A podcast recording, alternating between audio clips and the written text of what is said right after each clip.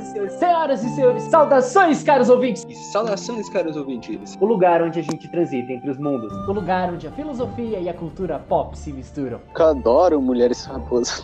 Se a gente for parar pra É pensar, é um piscar de olhos se a gente for levar em conta a escala do universo. Só o povo de um deus poderia matar o próprio deus, né? Examinei os transeuntes com ansiedade. Eram macacos. É relacionado à modernidade líquida. Entendeu? Na sua casa, vem, desce dois drones em cima de uma moto, assim, com revólver. Todos os dias, todos os dias tem um extremo diferente que a sociedade passa. Exatamente. Eu espero estar errado. Cavalo. O Ted Bundy, ele. ai, ai. Aí que está, mano. Weber. Tipos ideais. Cara, aquilo ali é totalmente o que Freud diz. O que que tá bom, Bruno? Pra burguesia. Brincadeira. O senso crítico derruba sistema, né? É. Pra que, que a gente vai criar nossos jovens com ele? Alguns contam também que a criatura negocia com os caçadores. A Warner que vai pro inferno, mas vamos lá. Conheça a ti mesmo e conhecerá o universo e os deuses. Mundos e fundos. Mundos e fundos. Mundos e fundos. Mundos e fundos.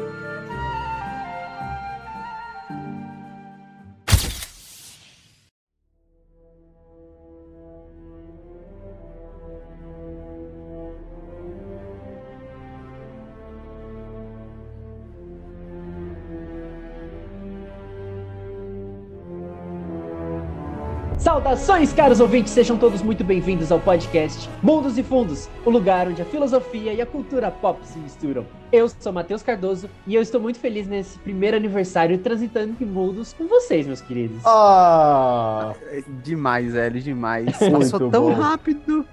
Passou muito rápido, velho. Sim e não, né? É. Mas para apresentar o episódio de hoje está aqui comigo ele, o sombrio, o de outro mundo, Bruno de Oliveira. Fala pessoal, aqui é o Bruno, eu estudo psicologia e eu sou a noite. A Batman. Oh, meu Deus, o cara é muito sombrio. E diretamente de um mundo que ele não comentou qual seria, ele, Riquelme Carvalho. E fala aí, meus misteriosos, tal qual eu, tudo certo? Olha, tá bom. Riquelme quer se fazer de, de misterioso, mas não é não. ah, mano, eu sou, viu? É, Ah, seg- tá bom. seg- segundo ele, ele é um livro aberto, né? Quando ele quer. Sim, meus queridos. E o episódio de hoje é um episódio muito especial porque nós aqui do Mundos e Fundos estamos completando um ano. Olha só. Aê! O cara quanto tempo? Cadê a empolgação, Bruno? Eu fiz um U, mas o Riquelme pegou toda a minha empolgação com esse aê dele. Bem fraco. Minha, minha felicidade, velho, ela transcende, entendeu? Acima de todas. Aham, o É Riquelme é, lógico. Riquelme é um dementador do Harry Potter, mano. Ele suga as memórias felizes das pessoas. Meu Deus. Que isso, cara? Brin- Brincadeira, pessoal. Pois é, dia 21 de agosto de 2020 nasceu aqui, caros ouvintes, esse papo de bar que vocês tanto amam, que também nós amamos, não é mesmo? Opa. Muita coisa mudou de lá pra cá, mas o nosso amor em falar de cultura pop, trazer assuntos filosóficos e reflexões doidas sobre vários mundos nunca mudou. E por que não, pra comemorar, voltarmos à origem, não é mesmo? Nesse que se somarmos todos os episódios completos e express, seria o MF 51. Olha só, tem uma boa ideia. Muita quantidade. É muito. É a filosofia de boteco mesmo, né? Literalmente, Demais. né? Cin- 50 Nós voltamos aqui para falar mais um pouquinho de mundos fantásticos. Esse tema que abriu as nossas reflexões e papo de bar, nós voltamos para poder conversar mais uma vez sobre esses mundos da fantasia e suas reflexões que existem dentro dele, certo? Mas antes de iniciarmos, caros ouvintes, temos aqui nossos recadinhos que são Riquelme. Inicialmente, não se esqueça de seguir a gente no nosso Instagram, arroba Mundos e Fundos Oficial, onde nós fazemos postagens diárias sobre cultura pop e filosofia no geral. E também nos sigam em seu agregador favorito de podcast, porque toda quinta-feira, você sabe, né, Bruno? Temos episódios novos aqui, no Mundos e Fundos. Olha só, esse. Cara, eu tenho que tomar cuidado, senão o Riquelme vai acabar me substituindo como locutor aqui do podcast. Um ano, cara. Você quer roubar meu emprego? Como assim? Não pode. Nada substitui você, Matheus. nada, pô, nada. Não tem como comparar, não, mano. Dados os recadinhos, juntem-se a nós e bora logo pra esse papo.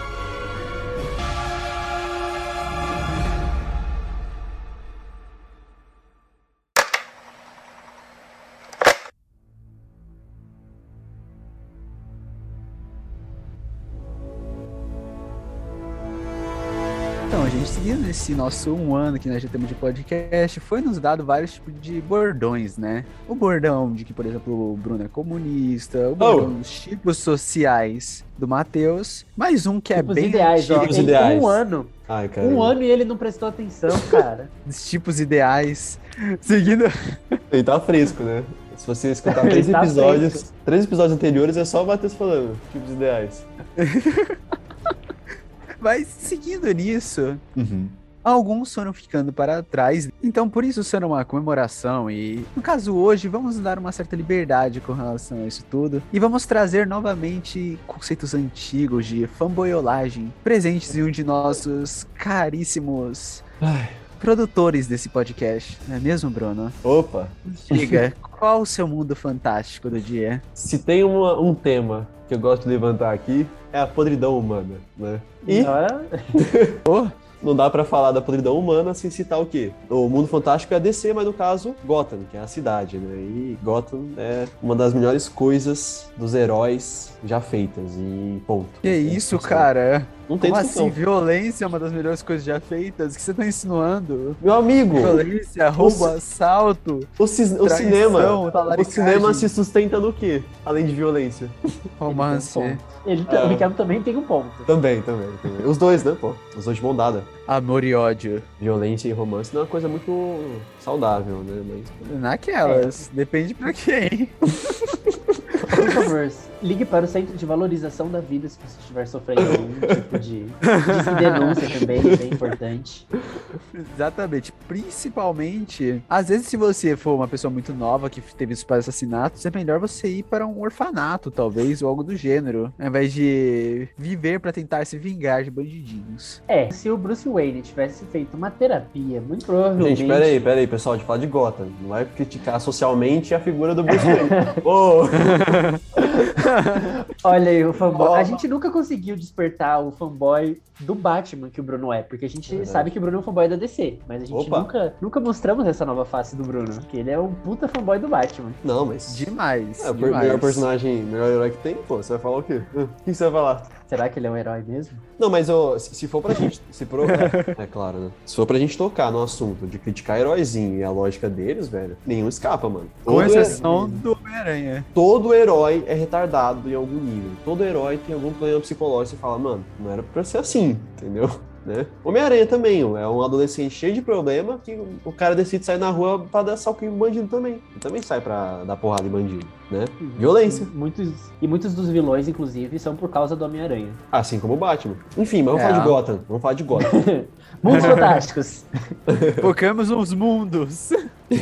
Mas eu gostei que você trouxe Gotham, porque Gotham, ela não é só um lugar. Gotham é um personagem. Gotham é um personagem, exatamente. O que eu ia falar agora. É, Gotham, assim como o, o Batman, é um personagem também. E, cara, eu, eu fui procurar um artigo, assim, sobre Gotham. Mano, tem literalmente páginas e páginas contando a história. Realmente, assim, a, a DC, a editora, criou um background totalmente crível pra, pra cidade. Riquíssimo de história. Tem a fundação do Arkham, né, que era do Amadeus Arkham. Tem os primeiros colonizadores. Existe uma história que me lembra até uma pegada meio Lovecraft, porque dizem que a ilha de Gotham, que, pasmem, fica em Nova Jersey, nem todo mundo sabe disso, mas fica em Nova Jersey. Ela primeiro foi habitada pela tribo Miyagani, mas, né, ninguém sabe por quê, o motivo. Dizem que os Miyagani de repente sumiram dela em certo momento. Não só dela, mas também sumiram, né? E é bem interessante. Gotham, ele é, é uma, é um personagem que fala muito sobre corrupção, mas também fala muito sobre fé, que inclusive é um dos Verdade. pontos, inclusive é um dos pontos básicos que, que fundamentam o Batman. O Batman, por mais atormentado que ele seja, ele tem um, um senso de fé na humanidade É muito esperançoso também para com Gotham. Sim, cara. Sim, com certeza. Com- para com Gotham, muito mesmo. E com as pessoas, assim, se você analisar o Batman, ele, por mais metódico que ele seja e, sei lá, calculista e o escambau, ele tem muita fé que as pessoas são direcionadas para fazer o bem, né? Ele acredita nisso, firmemente. É, não é toa que ele não mata, né? Porque Uhum, uhum. se fosse pra resolver o problema da, da raiz dele, tipo, Uhum. a raiz é obviamente levando em conta que você quer só acabar com um crime, tipo, de uma forma direta, você não estaria se preocupando se o bandido tá vivo ou morto. Exato, exato. Então, ele não tem isso. E Gotham, eu gosto bastante de Gotham, porque Gotham é tipo o Brasil. Se você for parar pra pensar. Meu Deus. Ah, por quê? Porque, cara, se você for parar pra pensar, Uhum. o que, qual que é o ponto central de Gotham, que inclusive é um dos pontos muito bem explorados nos- nas adaptações, e vai ser adaptado, inclusive, no novo filme do Batman. Pessoas é vestidas quê? de palhaço? Não, apesar de termos o palhaço no comando aqui, Olha. mas é, o quê? Crítica social, foda. Mas é a corrupção. É, ó. E é uma. Cara, é aquele O negócio. poder nas mãos erradas, né? É o que, descreve bem Gotham. É o poder pros injustos, né? É, é pra galerinha que só quer ficar se mantendo ali, né? Uhum, uhum. Porque, tipo, Gotham, acho que como qualquer cidade do mundo, tem os seus potenciais. Nenhuma cidade alcança o seu pleno potencial porque existem certas limitações. E a maioria das limitações, principalmente se a gente for parar pra pensar no Brasil, a limitação é porque é corrupção. É, o- não tem um, um investimento correto, não tem uma designação correta. O sistema que existe, ele é muito fechado. Fechado no sentido, tipo, que a corrupção, ela, tipo, não- quase não tem chance de acabar a corrupção que existe ali. É, se tem uma coisa que é evidente, tanto no Brasil quanto em Gotham, é a corrupção estrutural, né? E é foda. Porque, assim, Gotham, ela tem um índice de criminalidade muito alto, principalmente pela existência não só de gangues, né, no, no crime organizado, mas de máfias. Existem máfias em Gotham, entendeu? O que é mais pesado é porque não há uma raiz pra tudo, né? São várias raízes, são várias máfias, vários tipos, gangues de bandidos. Então não é, por exemplo, como se o Batman tivesse um vilão pra derrotar e resolveria todos os problemas de Gotham. Não. Uhum. Ele teria que caçar uns centenas de vilões. E cada um deles tem a sua própria corrupção, tem seu próprio controle sobre a cidade. É, Que acaba por tornar todo o trabalho de um herói em Gotham muito difícil. E assim, entrando numa leve polêmica, porque eu, eu digo leve porque eu Opa. acho ela meio idiota, tá? Sinceramente. Há pessoas que dizem que o Batman, né, criticam o Batman dizendo que, ah, nossa, ele é um herói muito ruim porque ele, ao invés de, sei lá, investir os fundos dele pra acabar com a criminalidade, em educação, esse tipo de coisa, ele sai pra dar porrada em, sei lá, pessoas em minorias ou pessoas, né, no- em situações é, Menos afortunadas. Mas Olha só, muito e, e errado não tá, né? Exatamente. Errado não tá. Ele não pensa no longo prazo mesmo. Quer Exato. sentar porra de bandido Aham. e pobre. Errado não é tá. muito fácil, é muito fácil você simplificar um personagem Aham. e você analisar ele como se fosse um personagem plano. Se você tá falando de Batman, se você tá falando de Gotham, tem Exato. uma coisa que não é, é um personagem plano. Ele Aham. é muito esférico. Extremamente, exatamente. Eu acho essa crítica idiota porque ela é uma análise fria do personagem. E assim, não só disso, mas Gotham, ele é criado justamente justificando a existência do Batman, porque Gotham é um polo muito extremo. Gotham Sim. é aquela coisa, o- os pais do Batman, eles morrem lá nas sarjetas, li- literalmente, sem motivo algum. Quando você assiste os filmes e tal, você se pergunta, caramba, por que que matou esse casal? Não precisava disso. É realmente, a violência de Gotham já estava exagerada a ponto de não ter sentido. E o Batman entende isso, e por isso que, tipo, ele não, sei lá, investe em- literalmente apenas em programas pra ajudar, enfim, a cidade, né? E ele faz pra caramba, tá? Inclusive, se tem uma cidade que é financiada pela indústria Wayne, é Gotham, né? Sim. Sem contar também que se for parar pra pensar, isso eu acho que é uma coisa que, inclusive, é uma especulação minha, mas que pode ser muito explorado no próximo filme, Uhum. que é justamente como a família Wayne também esteve envolvida em corrupção. Então, Aham. É. Inclusive, no próprio filme do Coringa, eles meio que flertam com isso de que o Isso. Thomas Wayne, ele não era um cara tão gente boa assim. Uhum. Então, esse que é o, o legal de Gotham. Não legal, porque corrupção não é legal. Mas o legal É, da O complexidade. curioso. Interessante. Curioso, interessante, que é justamente essa complexidade de relações. Porque se você for para pensar, a política é o quê? É justamente isso, não é nada preto no branco. Senão você não Uhum. tinha É, político A que quer agradar político B. Eu acho que é isso que se trata, sabe? Que é o que eu falei. Você simplificar é você perder muito do que é Gotham, do que é Batman. E é até injusto você analisar o personagem unicamente por esse prisma. Porque é o que você falou, Bruno. Analisar desse jeito, acabou heróis. Não existe super-herói. Exato. Nenhum, nenhum se salva disso, cara. I'm vengeance. Outra crítica aí que eu tenho à essência de Gotham aí é que existem histórias que trouxeram um viés místico à maldade da cidade. E eu Ah. detesto isso. Nossa, eu acho, eu acho uma bosta, sinceramente. Porque eu prefiro muito mais a gente levar Gotham em consideração, assim. Porque, porque assim, Gotham, além da criminalidade altíssima, além dos super vilões que a rodeiam, e além de alguns cataclismas que às vezes acontecem, né? Tipo, Gotham aconteceu de ter terremoto e tal. Eu prefiro muito mais, ainda assim, lidar com o fato de que existe uma descompensação ali, existe muita injustiça, né? É uma sociedade de injustiças, tanto que é interessante, porque parece que ela tá sempre a ponto de desmoronar, que é uma crítica interessante, de tipo, é, uma sociedade com muita desigualdade realmente não vai muito pra frente, você tem que parar pra lidar com isso da forma correta, tentar fazer algo pra mudar isso, do que lidar com, tipo, ah, existem demônios na criação que tornam a cidade maldosa, ou as pessoas que habitam nela maldosas. Não, eu prefiro muito mais também a crítica à corrupção humana, sabe? A crítica das pessoas Sim. que se tornam, que, que se permanecem leais, sabe? A- aos seus ideais, sabe? Às suas ideias de mundo. É que assim, existem histórias e histórias, Uhum. né? E no caso de Gotham, eu concordo plenamente, porque você tira toda, vamos abrir aspas aí, a responsabilidade das É. ações humanas. Isso aí. Porque, considerando, existe inclusive até algumas teorias, é óbvio que é tipo, é literalmente uma licença poética, não tem nada, tipo, nos quadrinhos que confirme isso. Gotham é tipo a cabeça do Batman, e os vilões são os problemas que ele enfrenta. Existe essa licença, essa interpretação poética. Então, você atribuir essa, que existe uma figura mística que esteja controlando isso, Uhum. é o que a gente conversou, inclusive, em WandaVision. Se tivesse, por exemplo, um Mephisto controlando a Wanda, tira o impacto de que não, na realidade, quem tava fazendo era a Wanda. Ela Uhum. que queria. fazer. Eu acho que é a mesma coisa aí. Tira o, o fator de que, não, os seres humanos são corruptos mesmo. É, ele- eles desconstroem o conceito que já tem de Gotham, né? Uhum. Gotham já Sim. é uma crítica à humanidade. Se você faz uma coisa dessas e desvirtualiza tudo que já foi feito de Gotham a partir dessa nova premissa de já existir algo místico, você meio que tá justificando todo o passado que já era justificado de uma maneira melhor, sabe? E eu vou mais além, Matheus. O inverso também eu acho muito ruim. É, no sentido de, por exemplo, a Marvel, recentemente, até que é meio recente, ela tinha feito uma, uma história onde, no final, assim, depois de um bom tempo, descobriram que, na verdade, o Capitão América, ele era um cara, um agente infiltrado da Hydra. Então, você tira todo o mérito, a, a vontade do Capitão América nas histórias, ali, de, há muito tempo atrás, assim, de tudo que ele fez, pra falar que, na real, ele era um infiltrado da Hydra. Então, você, é, é como se, tipo, caramba, eu acompanhei até aqui pra quê? Pra isso? Então, cadê, sabe? O personagem que eu, que eu acompanhei, né? É, a única coisa boa dessa história foi a referência no Ultimato, só. Dele É. falando Hey Reader. Mas é é exatamente isso, tira toda a trajetória, sabe? Porque, inclusive, até uma discussão bem bacana, que é o que, o que, que importa. Vou trazer essa discussão aqui pra vocês. O que importa? O destino ou o caminho? É. O que importa, o, o final ou a jornada, né? Exatamente. Os fins ou os meios? Calma lá, Maquiavel, calma lá. Ai, ai.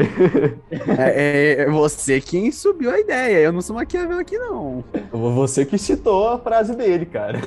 É, é, ó. Ó, já querendo reverter valores. Não, não, já. Ricardo, Igual você último mesmo. episódio. Você, Ricardo. Você, Riquelme.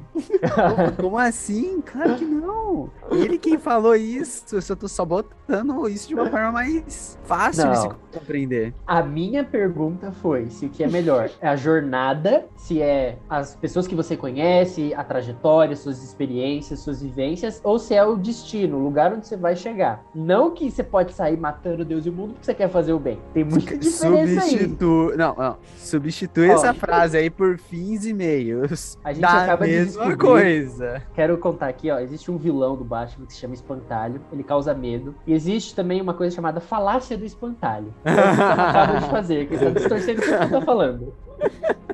Ai, ai. Aham, claro, claro, Matheus. Mas enfim, voltando a Gotham.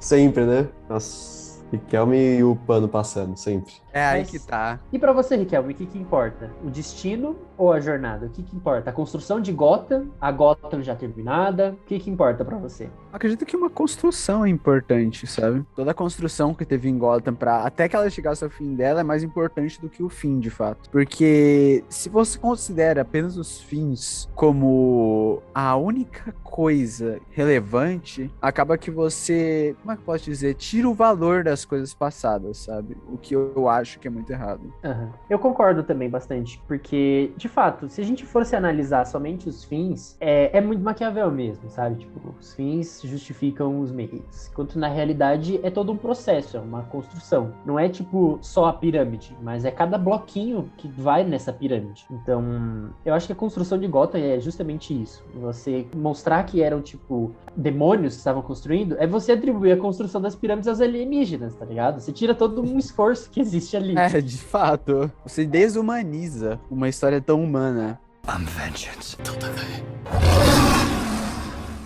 O Matheus falou aí da cabeça do Batman, achei interessante, porque existem esses estudos, essas metáforas, né, que dizem que os vilões do Batman são só extensões realmente dele, né, do ser Batman, e existe uma comparação é, que é sobre psicanálise, né, bem das teorias freudianas, dizendo então que o, o Batman ele representaria o superego e os Coringa o id. Para quem não sabe, o superego ele é a nossa parte da mente que carrega todas as leis, né, a, a, moral do que é certo e errado, então toda essa lógica do que você deve fazer ou não, é, essa questão até bem ideal. E o id seriam todos os desejos, todas as vontades que geralmente estão reprimidas na gente, sabe? Por mais primitivas que sejam. Por mais primitivas que sejam, são, são esses desejos que na maior parte das vezes a gente não pode deixar eles aflorar, sabe? Porque eles comumente não são é, funcionais em sociedade, né? E aí há quem diga que a união então do Batman e do Coringa seria o ego. Então seria uma pessoa que é seríamos nós. O ego é as decisões que nós tomamos de forma consciente.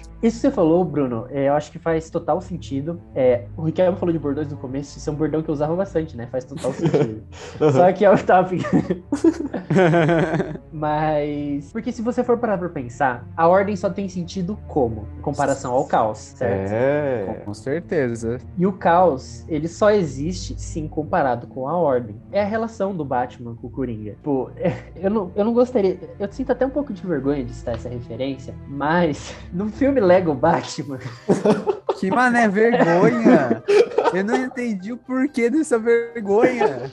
No filme Lego Batman, o Coringa, ele fala que, tipo, ele ama o Batman, no final das contas. E... Ah, eu amo esse filme, velho. Muito bom. Os filmes Lego são maravilhosos. E Lego é... Batman assistir nos cinemas é muito bom, cara. Não, ah, o diálogo deles assim, por favor, o Coringa, né? Por favor, fala que você me odeia. Batman, ah, eu não te odeio. Aí ele. É, assistam, e tem, assistam. tem a cena também que ele fala, tipo, eu sou seu arco-inimigo, ele, o Superman é meu arco-inimigo. Mas o Superman não é nem vilão, ele, então eu não tenho um arco-inimigo no momento. E o Coringa, tipo, mó triste, tá ligado? O Coringa chorando. É muito engraçado. Primeira vez na história do cinema, da história da DC, o Coringa chorou. Mas, o que eu quero dizer com isso? O Batman e o Coringa, apesar do Coringa ter surgido depois do Batman, não foi tipo uma criação conjunta. Batman não surgiu em função do Coringa. Uhum. Futuramente, você percebe nitidamente que isso acontece, porque Batman poderia ter matado o Coringa fácil, Com muitas certeza. e muitas vezes. O Coringa muitas... também. Exatamente. Quando o Coringa mata o Robin, o Jason Todd, o Batman poderia muito ter matado o Coringa. Nossa. Tipo, ele teria todos os. Entre... Como o Bruno gosta de falar em certas ocasiões, ele já tinha um motivo para poder cometer uma atrocidade. Exatamente. Mas, aí, mas, ele não quis, ele não fez. E o Coringa, ele sempre vai também pro asilo Arkham, que puta merda, não tem segurança nenhuma aquele lugar, Mano, né? Eu não sei qual a insistência naquele asilo. Eu não sei. É que assim, o, o asilo Arkham, né, é aquela coisa, né? Gotham fala sobre o quê? Gotham em histórias do Batman fala sobre o quê? Fala sobre corrupção e fé, né? Como o Matheus bem citou aí também, a ordem e o caos, né? Eles são bem próximos nessa questão. Esses dois polos aí. E o bem e o mal, enfim, né? O asilo Arkham, ele é um pináculo da corrupção, total. Assim. Só que ao mesmo tempo, ele é, tem uma fama de ser horrível pros bandidos. Então, se você fala pra um bandido que, que você vai levar ele pro asilo Arkham, ele se caga, entendeu? Porque é muito zoado. Só que o Coringa, nas histórias, ele é tão inteligente que ele dá um jeito de escapar, entendeu? Dá sempre um jeito de escapar. Ou ele tem alguém de fora que ele já deixou combinado, de algum jeito que vai conseguir tirar ele dali. Ou ele tem a própria Que ele usa, ele usa realmente, Sim. né? Nesse sentido da palavra, ele usa ela, né? Então ele usa para que ela tire ele dali, enfim, é isso. Pro Coringa, sim, Riquelme, os fins justificam os meios. Se ele que tiver que zoar completamente com a Arlequina para poder ah, sair sim. do Arkham, sim. ele vai fazer. Ele, ele vai fazer de toda forma, né? É. O que demonstra essa personalidade bem bizarra que é o Coringa, né? Querer Sim. fazer tudo com um propósito final, sem considerar os meios, é o que faz dele um vilão na história. E o Coringa, ele, como ele mesmo fala, ele é um cachorro louco. Ele não tem amarras sociais. O Batman tá quase nisso. Isso que é interessante. personagem. Sim, porque o, o Batman, ele facilmente se tornaria um Coringa. É, Qual a inclusive. diferença, inclusive, deles, do. Batman e do Coringa, se for parar pra analisar? Qual que é a diferença deles? É, são só os métodos, basicamente. Mas a ideia, porque, por exemplo, né, o melhor filme do Batman, que é o Batman Um Cavaleiro das Trevas, em certo momento, o Batman, literalmente, ele rastreia, ele coloca um tipo de sonar em todos os celulares de Gotham. Ele acaba com qualquer sinal ou ideia de privacidade do povo de Gotham. Pra quê? Pra que ele consiga rastrear o Coringa. E aí, tanto que é bem interessante, porque o Lucius Fox, ele fala assim, olha, eu não vou participar disso, isso tá errado. Aí o Batman fala, não, beleza, você usa aí pro, pro Coringa, mas quando você sair, quando terminar o negócio, você destrói a, a tecnologia. E é isso, assim, ele chegou num limiar tão próximo de, de agir, é, sabe, de um- uma coisa extrema pra atingir um objetivo, assim como o Coringa faz. E aí você fala, ah, qual a diferença, então? Pois é, fica, fica a pergunta aí. É, e diferença? qual a diferença, né? A diferença é o que o Bruno falou, é o- só o propósito, a mensagem atribuída. Porque Gotham, ela busca muito isso, ela busca sempre um salvador. Vide no próprio filme o Harvey Dent, Uhum. que ele é o vira- acaba virando duas caras, ele acaba se tornando um símbolo de esperança pra Gotham, que é o Cavaleiro Branco de Gotham. que, fazendo de novo um paralelo com o Brasil, é o que a gente faz em toda eleição. A gente quer buscar um salvador que vai conduzir a pátria pro bem-estar novamente. Caraca, Isso. caraca. Eu moro em Gotham, Batman- mano. Você sempre morou em Gotham, Bruno. A Gotham está Você dentro só de nunca você. conseguiu perceber isso, Bruno. Nossa, Gotham está dentro da sua cabeça, Bruno. eu e o. Riquelme, a gente não queria te contar isso agora, mas na realidade nós somos só frutos da sua imaginação, Bruno. É verdade. Quer dizer que eu tô falando sozinho aqui, há um ano. Aham. Não só há um ano. Há pelo menos cinco anos você fala sozinho. Todo mundo olhava estranho pra Exatamente. você na sala e você nunca percebeu por quê. Putz, era isso então. Por isso que eles não gostam de mim.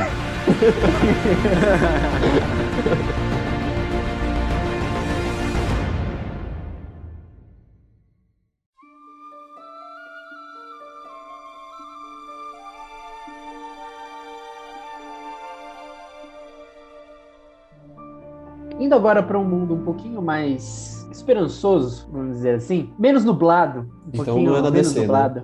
Não, Não, obviamente que não. Que dúvida é essa? O mundo mais feliz, né, Matheus? nossa, sem dúvidas. O mundo de fato fantástico. Exatamente. A minha queridíssima Nárnia. Cara, Ah, muito bom. Ai, oh, Nárnia. eu quero deixar aqui, sei que C.S. Lewis, que é o cara que escreveu as Crônicas de Nárnia, já não está mais entre nós há muito tempo. Uhum. Inclusive, Mundos Fantásticos, C.S. Lewis, conterrâneo de Tolkien. Falamos de Tolkien no nosso primeiro episódio, então nada mais justo do que também trazer aqui. E eu tenho que deixar aqui a minha carta de afeto para as Crônicas de Nárnia, porque, cara, que mundo, que lugar, que histórias, que mundo. Eles que me introduziram na leitura de Mundos Fantásticos. Ah, então, que da hora. É, eles que te fizeram gostar de jogar RPG, né, Matheus? Olha só, verdade. Pode-se dizer que sim. E, cara, Nárnia é igualzinho Gotham. Em que sentido que eu falo? Porque Nárnia é personagem. Nárnia Ah, não tá. é só o lugar. é, o Bruno já. Ué. Ah, que O Bruno já ficou encucado, né? Ele falou assim: a minha vida foi uma mentira, então. Pô, pensei num lugar bonito e tal, os animais falantes, né? Aquela coisa, sol, arco-íris, enfim. Mas por que, que eu falo isso? Porque, pra quem não conhece, Nárnia são sete livros. E os personagens, eles mudam conforme os livros. Não é tipo, por exemplo, o Harry Potter, que os sete livros são com o Harry. Não. Os personagens, eles vão mudando ao longo dos livros, né? E a única coisa que se mantém é Nárnia e Aslan. Eles são as únicas coisas que se mantêm em todo o É o- mundo fantástico. É o que demonstra a importância dessas duas figuras, né? Não é nada sobre o protagonista, não é nada sobre quem está o principal na história, mas sim sobre o universo, o mundo tão diversificado e o seu maior e mais incrível personagem. Vamos concordar. Sim, Aslan, ó. É, eu- acho muito legal isso, assim, que é, é, é realmente, ele explica o título, né? São as crônicas de Narnia. Então, é, é sobre o mundo e sobre, pessoalmente, a mensagem, né? O que que Narnia quer passar para o leitor. Eu acho- muito legal isso, inclusive, é uma coisa É que eu faria. Uma coisa que eu faria num, em livro, assim, acho interessante. É, con- construir o mundo, construir as bases e, e como ele funciona, e a partir dele que contar várias histórias de personagens que não necessariamente você fica, entre aspas, preso a eles, mas que você consegue pegar vários em várias situações diferentes, isso é muito interessante. E isso que é muito legal mesmo, que até o título segue essa premissa, né? Porque não é as crônicas de Aslan, por exemplo, é as crônicas de, de Nárnia, de fato. É o que acontece no mundo que tá sendo contado nos livros, no filme. Não é sobre sobre os personagens, mas sim tudo que ocorre em volta deles. Exato. Tanto que todos os livros, o primeiro livro, que é o Sobrinho do Mago, até a última batalha, conta desde o nascimento de Nárnia até o fim dela. Então, é, é sobre. Eu não queria falar sobre isso. é sobre isso. E tá tudo bem. E tá tudo bem. Gostaram, meninas? Mas é sobre isso, entendeu? Nárnia, Uhum. As crônicas de Nárnia. E uma coisa, um detalhe que é muito importante pra mim, eu sou uma pessoa que adora símbolos, Uhum. simbolismo, histórias e tudo mais. E o Sim, C.S. sim. Lewis, uma característica muito legal sobre ele, o autor das crônicas, é que ele era muito um estudioso de religiões. Tanto que, se você for observar todas as obras dele, exceto Crônicas de Nárnia, tudo que ele escreveu é quase sobre religião. E Nárnia é sempre é uma grande metáfora. Matheus, a, esse- a religião. Matheus, né? Oi. Queira me, me perdoar, Matheus. Exceto o cacete. Esse é- As crônicas, É, as crônicas Nada de Nárnia- exceto aqui não. As crônicas de Nárnia, cara, é uma história cristã. Sim, não, é que eu falo. O leão não é Jesus. Cristo, cara. Não Literalmente. diretamente. Já dando spoiler, assim. É, pô. Ô, Mas isso, é isso mesmo, cara. É uma, é uma história, é uma história cristã, as crônicas de Narnia. É uma forma que ele viu o mundo, né? Então ele. O mundo que ele está presente, ele meio que reflete no mundo fantasioso que ele criou. Isso que você falou, Rick, certíssimo. Porque, assim, a premissa de Narnia, no caso, principalmente que acho que os dois primeiros filmes eles ilustraram muito bem, principalmente o filme do Cáspia, Nossa. que Nárnia é tipo um mundo de aprendizado, porque os personagens eles não vão voltando pra Nárnia, porque eles, entre aspas, aprenderam o que eles tinham que aprender naquele mundo. Tanto que o príncipe Caspian, o Pedro e a Susana, que são dois dos quatro irmãos principais dos livros, eles não voltam no, ter no terceiro, que é a viagem do peregrino. Justamente porque eles, entre aspas, já aprenderam o que precisavam em Nárnia. Já tiveram a lição deles já concluída, né? A missão que havia sido colocada a eles naquele mundo já tinha sido feita. Então, pra que, que eles vão voltar? Isso é muito interessante mesmo. Como se fosse um treinamento de caráter, podemos dizer assim. Eu posso dizer que sim, posso dizer que sim. Eu, eu não queria dar muitos spoilers sobre, principalmente dos livros, porque eu sei que tem muitas pessoas que nunca leram. Mas, no último livro, A Última Batalha, todos os personagens que já apareceram até então nos livros, que são da Terra, eles voltam pra Nárnia, com exceção da Susana. Nossa, isso é um grande não- spoiler, Matheus. Eu não sei. Não, mas eu não, eu não tô contando o que acontece. Que é, Tá. é, mas, e o livro fala que Susana, ela meio que acabou, entre muitas aspas, assim, ela acabou se perdendo. Ela acabou não. Ela perdeu o encanto, ela perdeu a magia, ela se doou pro mundo e ela não pôde voltar pra Nárnia, porque ela se perdeu, vamos dizer assim. Ela já não Tá. era de Nárnia mais, né? Ela não fazia É. mais parte daquele mundo. Nossa, mas o que, que Ela não seria tinha isso, mais a mano? magia. Seria virar adulto? Não, porque quando eles voltam, eles já estão adultos, no caso. Então, não é necessariamente essa coisa da infância. Eu acho que essa magia que existe, sabe? Essa, vamos dizer, metáfora dizendo, essa fé, por assim Eu dizer. acredito que é possível que ela tenha sido corrompida pelo capitalismo, Bruno. É isso. Foi isso mesmo. É- é- Essa é a crítica do C.S. Lewis, Matheus? É, na realidade, ele era comunista e. Aí. Ah, o amigo dele, o amigo dele, o Tolkien, ele coloca um pouquinho disso na história do Senhor dos Anéis. Quando os orcs estão lá acabando com as árvores e tal, destruindo a floresta, né? Você consegue sentir que ele quis colocar é, como essa metáfora da, da, da floresta mística que quer se rebelar contra isso, né? Essa, essa industrialização que estava exagerada, né? Mas é mais isso mesmo, assim, que é uma preocupação que eu acho muito inte- inteligente. Com Sim, certeza. E eles refletem justamente medos da sua época. Porque no caso do C.S. Lewis, no primeiro livro, Sobrinho do Mago, tem uma metáfora da bomba atômica, que é. Era um dos principais medos da época, era justamente esse. Tipo, Aham. caraca, o medo de uma arma tão poderosa que pode destruir o mundo. Porque Sim. a feiticeira branca, ela não é de Nárnia, Uhum. ela veio de um outro mundo, e nesse mundo ela usou, acho, eu não lembro agora se o nome, o nome correto, mas é a palavra execrável, que é uma palavra que ela é capaz de destruir tudo que é vida. Nossa. Peraí, a palavra é execrável? É essa a palavra? Não, a palavra execrável. Não se sabe qual que é a palavra, mas a, Ah. é, a palavra execrável. Execrável é a definição, né? É, é o adjetivo da palavra. Entendi, entendi.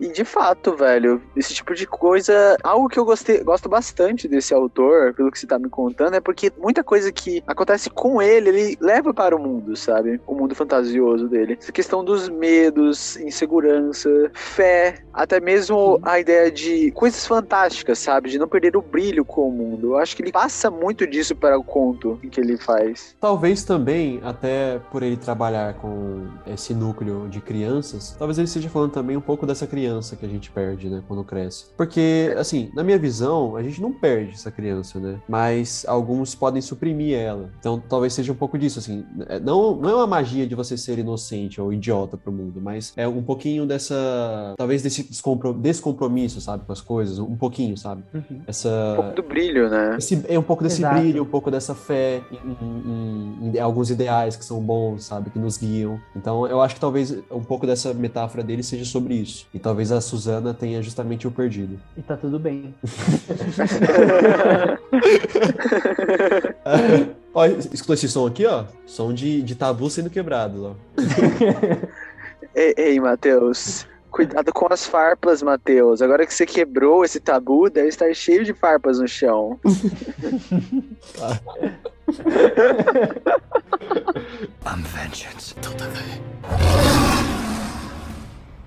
Apesar de Narnia ela ter uma metáfora muito bonita, inclusive trazer metáforas muito boas e boas mensagens, eu tenho que dizer que existem certos preconceitos dentro da obra do C.S. Lewis. Até um pouco de compromisso seu, né? Pra não dizer que tudo é um mar de rosas. Sim, não posso, digamos. não posso dizer que tudo é um mar de rosas. Porque existe um povo que se chama os calormanos. E eles são muito estereotipados dos árabes. E o C.S. Lewis ele tem muito preconceito com os árabes. Tanto que o- é, Esse povo de turbante, né? Como pode existir esse povo aí? Esses mano Não. do calor, né? Os calor manos. É. Como, como ele é irlandês, talvez pra ele ele achou uma puta sacada ter colocado Olha. calormanos. Mas como nós de língua latina, Uau, pra nós é tipo, ah, tá bom, né? ok. Mas ele faz muito isso, porque assim, além da. A gente tem a dualidade que é apresentada nos filmes, da- do leão e da feiticeira branca, mas se a gente for numa cosmologia maior de Narnia, existe a dualidade entre Aslan, que é o deus dos narnianos, vamos dizer assim, né? Apesar de ser um rei, é como se fosse o deus deles. E você tem Tash, que é o deus dos calormanos. Ele é um deus abutre, que tem quatro braços e é meio antropomórfico. Louco. E... Até Muito mais estiloso, hein? Muito mais estiloso que um leão, apenas pela sua descrição, hein, velho? Eu teria ele- muito mais medo do abutre desses aí do que com um leão, cara. Achei fodão, velho. Muito louco, gostei. Parece um Gostei, personagem vou roubar a meu. ideia. Oi? O Bruno agora ali, Não, já tem um personagem parecido, né? O, o, o Gralha, famoso. o gralheira. E o Tash, ele é justamente um personagem, é um deus da vingança. Ele é um deus que é, consome as almas dos fiéis dele. Ele é um deus maligno. E é justamente uma puta estereotipação que ele fazia dos, das religiões mais islâmicas. Então, Ai. eu tenho que fazer aqui essa, essa meia culpazinha. Ó, pensando que o C.S. Lewis, considerando que ele era bem cristão, assim, no texto dele, né? Isso é bem perceptível. É, não é, claro que isso não é regra, mas acaba acontecendo bastante com pe- pessoas que são assim, elas acabam geralmente já olhando para o outro lado, ou outros lados, né, de outras religiões, como ou negativa ou simplificada. E aí é, é- é meio complicado, assim, é uma coisa que é um tato, sabe? Que você que é legal quando você faz o seguinte: você vai e faz um trabalho de pesquisa maior. Tipo, beleza, eu não, não vou ser convertido para ela, mas preciso pelo menos entender mais um pouco para que eu consiga fazer uma coisa que seja mais fiel, né? Mais melhor, melhor trabalhada, digamos assim, para não ficar Mais realista. é, pra, é só pra não ficar evidente que você não conhece e aí você simplificou, entendeu? O que é triste. Sim, no caso, é bem simplificado mesmo, justamente porque era só pra Uhum. colocar como antagonistas. Tanto que existe um calor humano que ele, vamos dizer assim, entre muitas aspas, ele fazia atitudes boas. Então ele, teoricamente, não tá dentro do culto de Tash, entendeu? Compreendo, compreendo. Caramba, então. É- É bem interessante você parar pra pensar nisso, né? Porque essa questão de maniqueísmo ainda é bem presente nessa história. O bem e o mal, Aslan Tash, Aham. os calormanos os narnianos. Bem interessante para analisar assim. Ah, que deixa mais humana a história, né? Sim, porque a gente meio que enxerga o mundo dessa forma. A gente finge que não enxerga. Tem gente que fala, não, a gente enxerga todos os lados e tal, lá. Mas tem, se a gente for analisar, muitas vezes, Aham, inclusive nós aqui, que queremos muitas vezes trazer várias visões, a gente acaba sendo um pouco maniqueísta. Mas Narnia é muito maniqueísta, porque Aslan, por exemplo, ele não é um personagem que possui nenhum tipo de questionamento sobre o caráter dele, sobre as atitudes, ações dele. Ele é um personagem Verdade, bem a- Aslan é.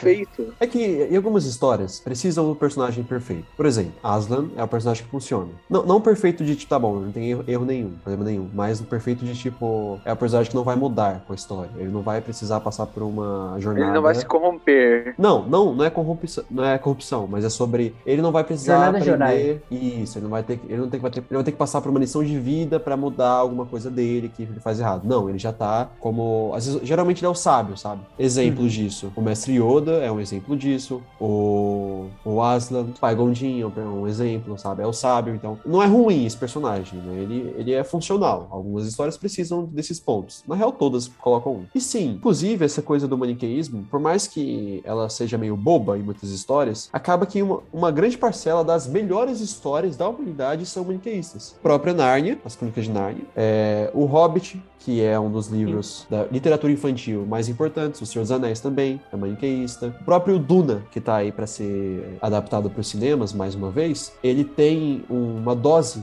bem bacana, assim, invisível de maniqueísmo, pensando que o grupo de vilões, eles são, tipo, basicamente psicopatas e inescrupulosos, assim, sabe? Tipo, pessoas extremamente egoístas e, e bestiais, entendeu? Com toda certeza. Isso também, esse maniqueísmo segue pra tudo quanto é tipo de filme da cultura pop relacionado a heróis também, né? Ah, sim, nossa. Tudo que é herói é maniqueísta. É, eu gosto quando sai um pouquinho dessa curva. Eu prefiro as coisas mais cinzentas, né? Tanto que eu gosto do Batman, É. por exemplo, né? É, ele é muito um ponto fora da curva. Exato. Mas funciona justamente dessa maneira, pra você poder não ter dúvidas sobre o personagem e que a mensagem ela seja clara. Uhum. Porque se você sabe nitidamente, este aqui é o certo e este aqui é o errado, não existe dúvidas pra você. E no caso, como boa parte do- dos livros são metáforas, as metáforas elas têm que ser claras. Então não, ele não trabalha justamente com será que esse personagem ele é bom? Será que esse personagem ele é ruim? E é o que o Bruno falou, o maniqueísmo não necessariamente ele é ruim. E pro propósito da história, ele serve muito bem. O problema é quando a pessoa quer levar o maniqueísmo pra tudo. E daí você acaba perdendo, é o que a gente falou, você acaba simplificando algo que é muito rico. Vide quando alguém quer fazer uma análise simplista de Gotham. Gotham, Isso. por exemplo, é uma história que não tem muito esse maniqueísmo. Uhum. Tem, mas não tão simplista assim. Tem o dualismo, né, principalmente, como super citado aqui, a parte da corrupção e a parte da fé, mas também não, não é todo personagem que, nossa, é super mal, não sei o quê. O Batman também não é super bonzinho, entendeu? É isso. Exato. Tanto que nessa esfera desse dualismo aí, maniqueísmo, um personagem que foge à regra, ele é mais cinzento no, na própria história, a mais famosa conhecida de Nárnia, é o Edmundo, que ele, em certo momento, ele, talvez por inveja dos irmãos ou uma certa covardia, ele se bandia pro lado da feiticeira branca. Verdade. Com certeza. Nos filmes ele foi um dos personagens que mais me fez passar raiva quando eu era pequeno, aliás. É, ele dá uma raivinha. Hoje em, dia, hoje em dia eu dou um valor pra ele, mas nossa, na época eu ficava, como assim? Ele foi capaz de fazer isso?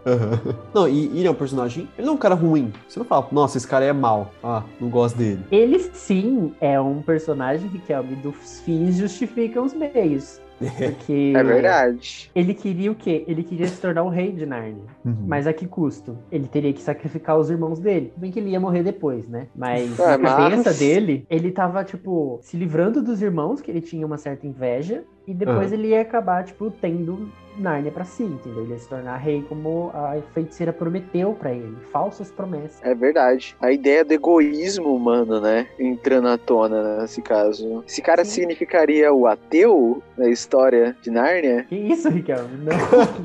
Caraca, velho. que isso? Todo mundo lá é cristão, né? O Edmundo é ateu, na real, por isso que ele é um bosta. É isso que é o. Não. Sim, exatamente. Seguindo essa premissa, ó. Seguindo essa premissa, ele é o único que se opôs, entre aspas, se opôs a Aslan. Na Se ele se teoria, opôs. na É. teoria ele é Judas. Isso, isso, exato, exato. Aham. É verdade. Não Então, quer dizer que Judas é. era ateu. É, né? Judas só- é, é verdade, né? Ele pode ser só, só um cuzão que acredita, mas é cuzão. Ele é uma criança, velho. Pelo amor de Deus. E nesse caso, aí eu, eu vou trazer um assunto bem polêmico. Adoramos. Hum, Porque assim, eu sei que o Riquelme não gosta muito de falar de religião, mas vamos falar de religião. eu gosto. Exi- O que eu tenho contra isso? Não Tem nada Você- contra, eu não Você gosta, adoro. você gosta de ficar fugindo desse assunto. Pensa que a gente Ah. não percebeu. Quero saber a opinião de vocês sobre. Existe é, livros que são chamados de livros apócrifos. São livros que foram descobertos posteriormente e que não foram ah, colocados dentro da Bíblia. E dentre eles existe um que se chama o Evangelho de Judas, que é a história da crucificação de Jesus, ou no caso, se for seguir a metáfora, a morte de Aslan para poder salvar os inocentes e as pessoas que tipo não tinham nada a ver, vídeo de mundo. Ah, Neste evangelho, Judas diz que na realidade ele foi instruído a fazer isso, a dedurar Jesus Cristo, para que daí Jesus pudesse se revelar como filho de Deus. Então, na realidade, Judas estava servindo um propósito maior. Uepa,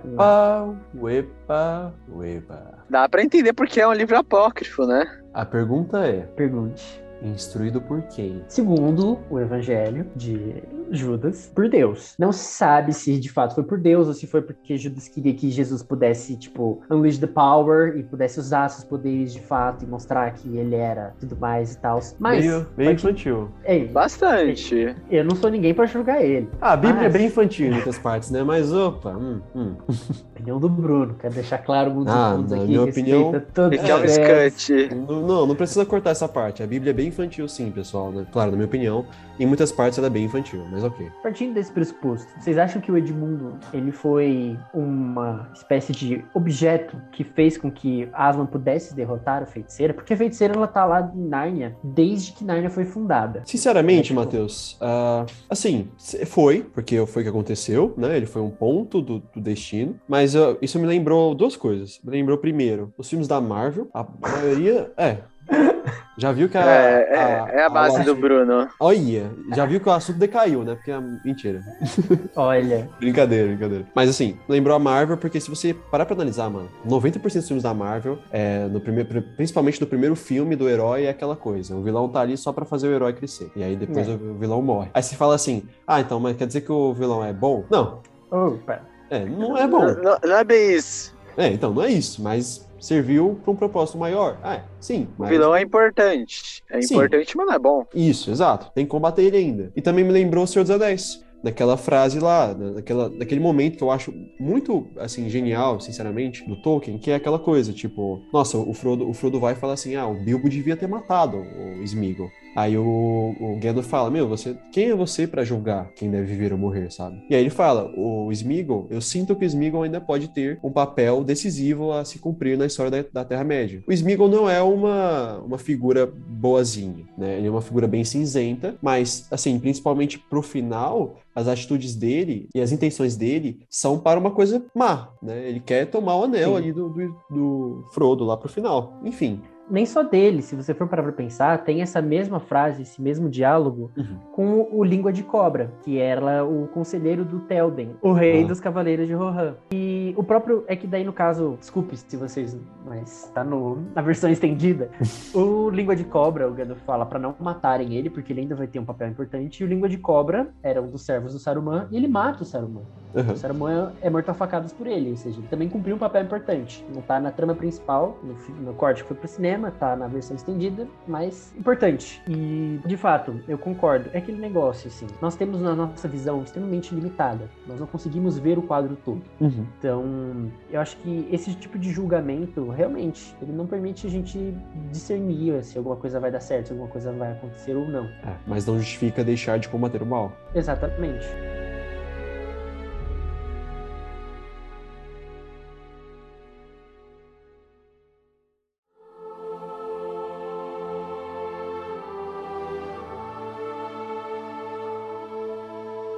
Mas então, Riquelme, você fez muitos mistérios aí. Que mundo que você trouxe, afinal? Ah, meu amigo, eu tinha que trazer um pouco de mistério, senão provavelmente vocês iam acabar me cortando mesmo. O mundo que eu trouxe hoje. Eu vou É anime? voltar a comentar, falar um pouco mais sobre. Eu já cheguei a comentar com vocês em- no episódio de distopias, que é o mundo de Attack on Titan, né? Que é um que eu Esse é sou momento- apaixonado. Esse é o momento que a gente te corta, realmente. Obrigado pela participação. Não teremos sua parte hoje no, no programa. Deixa quieto.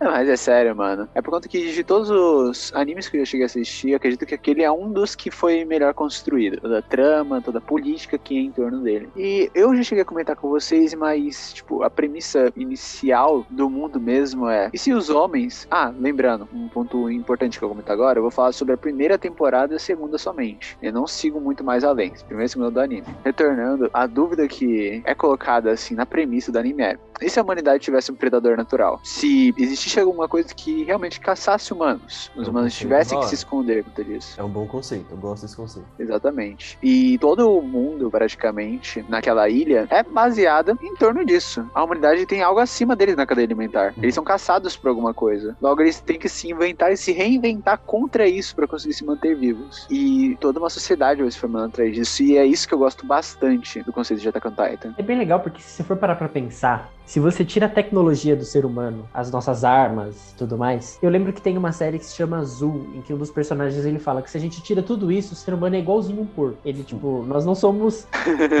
nós não temos artifícios pra nos proteger, sabe? Por exemplo, sei lá, os outros primatas, eles têm pelo menos força o suficiente pra poder quebrar um leopardo na porrada. Já nós, verdade. a gente não tem esses artifícios. Não, não, calma lá também, né? Ah, nós somos engenhosos. Vamos É, considerar. A força humana é a inteligência. Não, tô falando, larga, por exemplo, você encontra um leopardo, você não tem nenhuma arma, nenhum dispositivo na floresta.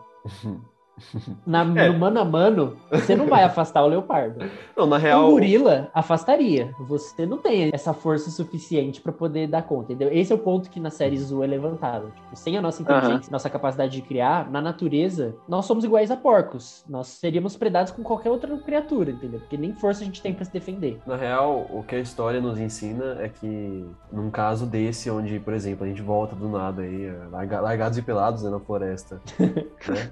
O que salvaria a gente seria tanto a inteligência quanto a união, né? Então, realmente, É verdade. a, união, a união salvaria a humanidade aí nesse caso. A união faz açúcar. A união Exatamente. faz açúcar. É, e seguindo essa ideia de união, é o que realmente acontece, sabe? Na humanidade lá da- do mundo. Por conta que as pessoas se unem e formam muralhas. Pelo menos é o que é comentado a partir do que é contado na história. São formadas vários tipos de muralhas para defender os humanos do ataque dos titãs. Oh, Oh, incrível. Algo interessante de se comentar sobre isso é que não é feito uma muralha apenas, como é feito, por exemplo, como era feito antigamente, que era uma muralha em volta de todo um território para proteger e demarcar o espaço. Não. São vários tipos de muralhas e é uma dentro da outra. Sendo que a primeira muralha, eu não tenho certeza do nome, mas se não me engano é Muralha Maria, tem uma vila Adorei o umas nome. vilas. É. tem umas vilas que elas ficam em torno só dessa muralha. E dentro dessa muralha tem outra muralha. E dentro dessa outra muralha tem outra muralha. Eu entendi o Inception Qual que é? muralhas, entendi. Mas o... Então... É, sabe qual é a engano- sacada disso? É, é, tô ligado. Quanto mais pra fora, quanto menos do centro, Aham. mais você está su- é, suscetível a um ataque. Mais chance tem de ser morto, atacado, fica- destruído. E quem fica nessas mais suscetíveis ao perigo, As castas mais pobres. olha só, e aí quem tá O proletário. social foda, é isso aí. Exatamente. Isso das várias muralhas, se a gente for parar pra analisar agora, porque você falou que a premissa básica é que existem agora predadores dos seres humanos. Se a gente levar em conta a nossa evolução enquanto espécie, nós fomos criando ma- várias muralhas também. Cada povo, cada tribo tinha uma muralha a mais. E a nossa primeira muralha, se a gente for parar pra pensar, foi quando a gente descobriu o fogo. Essa foi a nossa primeira muralha no mundo real. E a Hum. gente conseguiu, pela primeira vez, dominar alguma coisa que outros animais tinham medo. E uma capacidade de matar em massa. Porque a gente poderia causar, por exemplo, um incêndio. E É depois verdade. foi mudando, né, sabe? Óbvio, vou puxar sarda pra antropologia aqui nesse podcast. hum, Depois nós fomos criando novos artifícios, novos tipos de construção, novas armas. E houve essas várias muralhas, entre aspas, assim, que foi ocorrendo ao longo do nosso desenvolvimento enquanto espécie e do nosso desenvolvimento enquanto sociedade. E é Com óbvio que daí vem certeza. também a segregação, né? Não, é, É. não dá pra falar sem progresso do ser humano sem falar de segregação. De fato. Mas o que sempre houve, então, foram as Muralhas da mente. Isso de fato. E expandindo mais ainda com relação ao universo, essas muralhas da mente, como o Bruno falou, foram retiradas meio de uma alegoria de um pensamento de um antigo pensador nazista, vocês acreditam? Olha só. O nome desse lixo humano era Olha. o Sr. Schmidt, da Alemanha nazista. E qual que eram os Ah. pontos que ele colocava com relação a isso? Eu já cheguei a comentar no episódio de distopias, mas eu comento aqui rapidamente. Ele colocava que, por exemplo, a humanidade ela precisa de ter um inimigo. Um Uhum. inimigo claro, direto e nu. Esse nu que ele coloca é tipo pra dizer, ah, tem muitas firulas, entendeu? Ele é um inimigo e ponto. Uhum. Mas o que eles puxam para os titãs isso aqui é, olha, eles são realmente nus aí, mas eles não têm genital. É como eles fazem essa alegoria de uma forma mais direta, até mesmo como uma certa brincadeira, sabe? Caraca, que interessante. Eles levaram ao pé da E- letra, a parte do nu, né? Eu achei muito interessante, né? Porque é aquela coisa assim, ó. Não precisa pensar muito sobre isso. Não precisa pensar muito sobre o inimigo. Ele é seu inimigo e ponto. Então, ó, tá, tá, tá- deixa bem claro pra você. Sem muitas firulas, Sim, exatamente. E eu acho interessante porque a ideia dos titãs, como o Schmidt falava, é você vai ter um inimigo para a humanidade para que a humanidade não brigue entre si. Isso é muito real quando você pensa naquele universo tão distópico, sabe? Porque você acha que eles vão pensar em questões sociais para, por exemplo, corrigir toda a desigualdade quando se tem um inimigo que está te atacando frontalmente e ameaçando sua espécie? Não acontece. Então, são mantidos os privilégios e eu acho esse ponto de Attack on Titan uma camada muito interessante sociológica até. Sim, sim. Isso que você falou, tem um documentário da Netflix muito bacana que se chama Como se tornar um ditador. E ele coloca justamente esses passos, vamos dizer assim, para alguém poder subir no poder de forma ditatorial, que é você justamente ter um inimigo em comum. E esse inimigo ele tem que ser claro, porque é a partir dele que você consegue unir os descontamentos das pessoas da, para poderem se unir em Exatamente. cima de você. E eu deixo a recomendação também, infelizmente não é um jabá, né? Mas deixei a recomendação. Poderia ser, poderia ser. Paga nós. Mas do livro do Walter C. Langer, que é A Mente de Adolf Hitler. E esse livro tem um relatório secreto que investigou a psique do, desse ditador. Nosso queridíssimo alemão. Nosso queridíssimo alemão bigodinho. Exato. Então, lá fala bastante sobre como ele era visto. Eu tô lendo aí um livro muito bom. Como ele era visto pelos colaboradores dele, como ele era visto pelo, pelo povo alemão, como ele se via e como ele. Enfim. Todas as faces dele, né? Rick, eu queria fazer uma pergunta.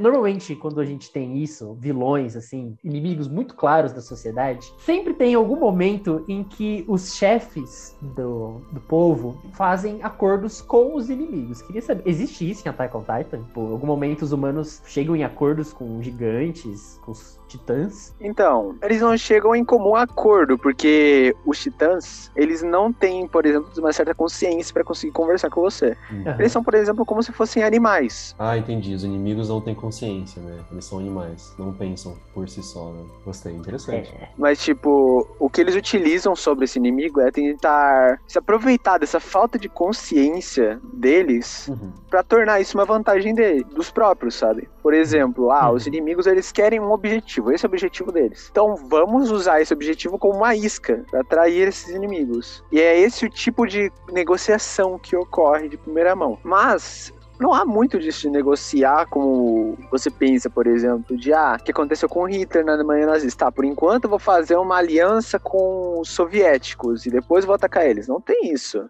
Uhum.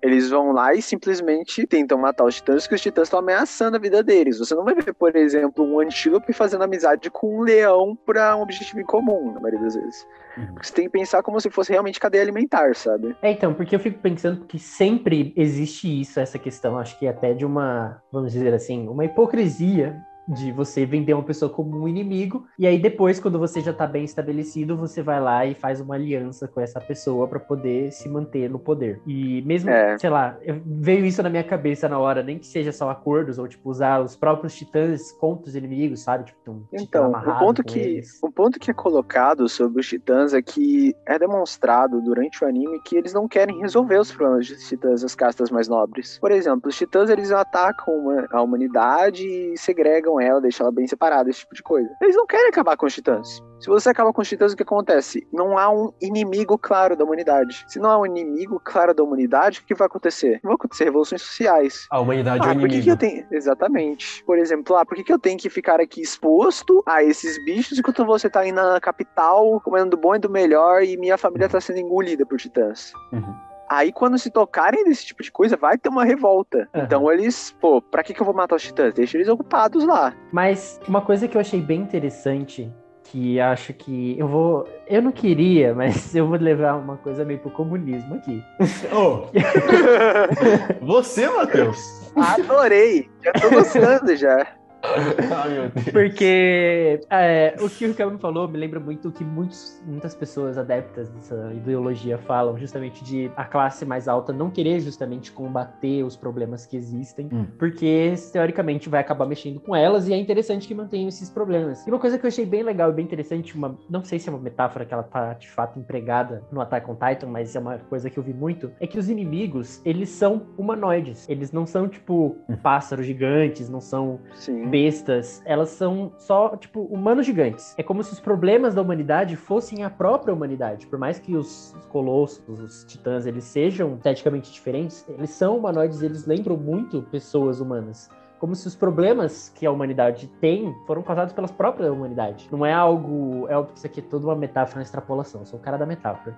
Mas eu vi muito isso, sabe? Como essa metáfora de que, na realidade, os problemas são os problemas que nós mesmos inventamos, nós mesmos criamos. Tirando a pandemia, todos os problemas, a maioria que a gente enfrenta, fome, guerra, dentre centenas de outros, a maioria fomos nós criamos, sabe? Nós criamos nossos próprios demônios, né? Uma outra coisa que eu acho interessante desse mundo também é a forma que a humanidade se desenvolveu com base nessa nova ameaça que tem, né? E cadeia alimentar. Tipo, né? exatamente. Nós sabemos que a gente evolui. A coisa que nós vamos criando, vamos desenvolvendo, é relacionada às nossas necessidades. Uhum. Hoje em dia, nossa maior preocupação, principalmente em, digamos, países de primeiro mundo, a maioria dos países, é questão de conforto, sabe? Sim. Porém, o mundo de Attack on Titan não é bem isso que eles se preocupam, sabe? É mais questão de sobrevivenciabilidade. Eles comem carne de titã quando matam um? Não, Nossa, não comem carne foda. de titã. Seria louco. Seria velho. muito da hora. Seria da Isso é uma hora. coisa- Mas não. Isso é uma coisa que tem no Círculo de Fogo, que eu acho muito da hora, que é tipo, Olha. quando os kaijus caem, Aham. vão, tipo, várias pessoas nos corpos pra poder pegar partes pra Verdade. vender, pra comer. É, É uma coisa, inclusive, que é até abordado no Homem-Aranha. Tipo, depois que da Batalha de Nova York, tem pessoas que vão coletar as tecnologias do Chitauri que Ah, caíram. tá. Não pra comer, mas tá. Não, não pra comer. Não, causa- com certeza alguém comeu ali, experimentou. né? Provavelmente, mas é tipo, é assim que o Abutre consegue boa parte da tecnologia dele, é coletando Nossa, os mas- destroços do Chitauri. Mas é assustador isso aí, mano. Da hora. Porque eu, eu lembrei. Nossa, eu lembrei da, da DC, no caso, né? Porque, tipo, quando caiu a nave lá do Superman, fecharam, né? O, a contenção lá. Tipo, pô, você vai ser infectado com o vírus alienígena, né? É, Aí, na Marvel, caiu um pedaço de Chitauri no chão, os caras pegou mesmo e pô. Não, mas teoricamente eles eram só, eles eram da equipe que era responsável por coletar, mas eles eram mal intencionados, Teoricamente. teoricamente. praticamente. Mas seria louco, imagina, tipo, eles matam um titã no Attack on Titan, né? E aí, tipo, ah, churrasco na comunidade, assim. Todo mundo vai lá e pegar um pedaço. Então, imagina uma, uma puta grelha enorme, Aham. assim, os caras comendo tranquilo Tipo, depois. tipo gigante afogado que a gente já conversou no episódio de Love, Death and Robots, né? É, verdade. sim, Se- seria, Ah. é uma boa analogia. Verdade, comeram, né? Ai, é muito bom. Nojento. Eu acho que a palavra que descreve melhor é imaginar o pessoal comendo o titãs é nojento, que é muito estranho você parar pra pensar nisso, né? Ah, não sei. Fica aí a dica da, da pros dieta do criadores. Fica aí a dica pros criadores, então, ó, na próxima temporada, quiserem colocar uma cena de churrasquinho. titã. Uhum. Churrasco de titã. Mas as Ok. formas de evolução tecnológica que vão ocorrendo de sobrevivenciabilidade eu acho muito interessante. Não sei se vocês já chegaram a ver, a coisa mais popular assim, de Attack on Titan é o equipamento de movimentação tridimensional. Sei, sei. Que é aquele que eles colocam na cintura, que eles conectam em muros e vão s- puxando como se fosse, sei lá, É tipo um Tipo uns- bate-gancho amarrado na cintura. exatamente. É tipo aqu- aqueles, pin- aqueles pintores de prédio que ficam amarrados na corda. Nossa. É, tipo isso, é tipo isso. É, se, Só que em alta velocidade. se, se fosse uma profissão que desse mais adrenalina ainda, né? Aí seria esse aí. Interessante. Você quer aumentar a adrenalina dos pintores, velho? Dá um desse pra eles que, Nossa, ó. muito louco. Muito Você louco. louco. Ele é super divertido, aliás. Muito louco. E coisa que eu acho interessante também, voltando àquela ideia que tava flertando entre capital e periferia, é que uma coisa que eles também comentam bastante é que, o, por exemplo, os soldados que utilizam esses equipamentos na capital, eles não sabem como usar direito. Foda. Aí vocês me perguntam, como assim? Faz sentido, na real. Faz bastante sentido.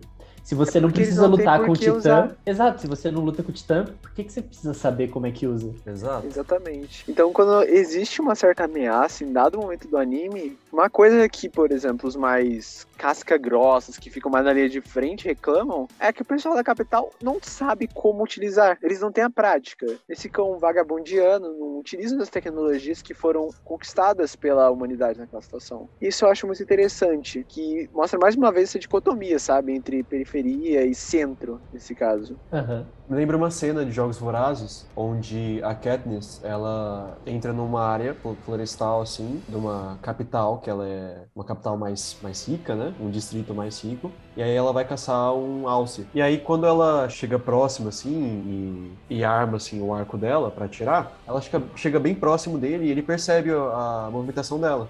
Ele olha pra ela tranquilo, calmo. E aí ela fica, tipo, ela fica super assustada, assim, tipo, caramba, ele nem tem medo da gente, sabe? E aí o, o Gabe lá, se não me engano, que tá com ela, fala assim, é, porque eles nunca foram caçados. Então, eles não têm motivo nenhum pra sentir, se sentir assustado, com medo de alguma coisa. É. Exatamente. Ainda mais pra um macaco pelado com ansiedade, né?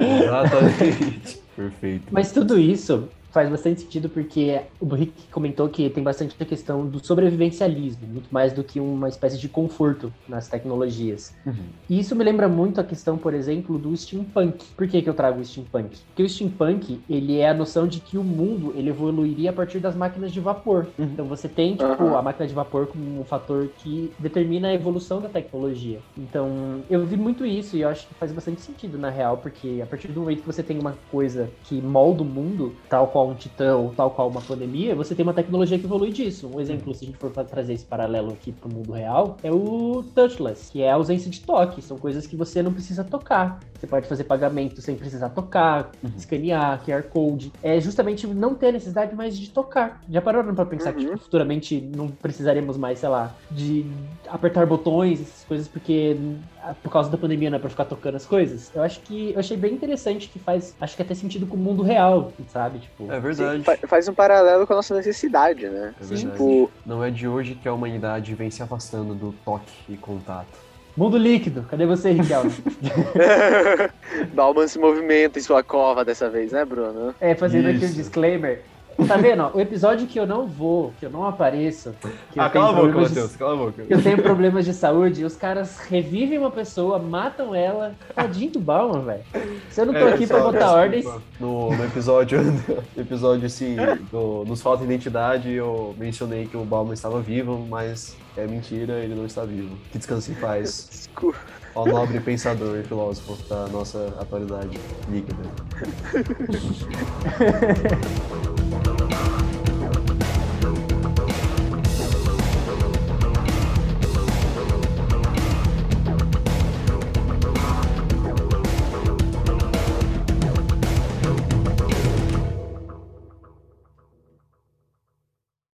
Imagina só Nárnia ser melhor que o Senhor dos Anéis. Olha que arrombado. Ria, Matheus, Ó. ria, ria. Não, eu sabe por que, que eu rio? Porque pelo menos assim o Riquelme tá falando que Senhor dos Anéis é bom. Olha aí, Bruno. Ó, Vocês acharam Pegamos que no pulo. me- Acharam que tava me zoando? Chupa, Achavam otário. que eu tava na pior. Se você tá na pior. porra. Chupa. Filho da puta.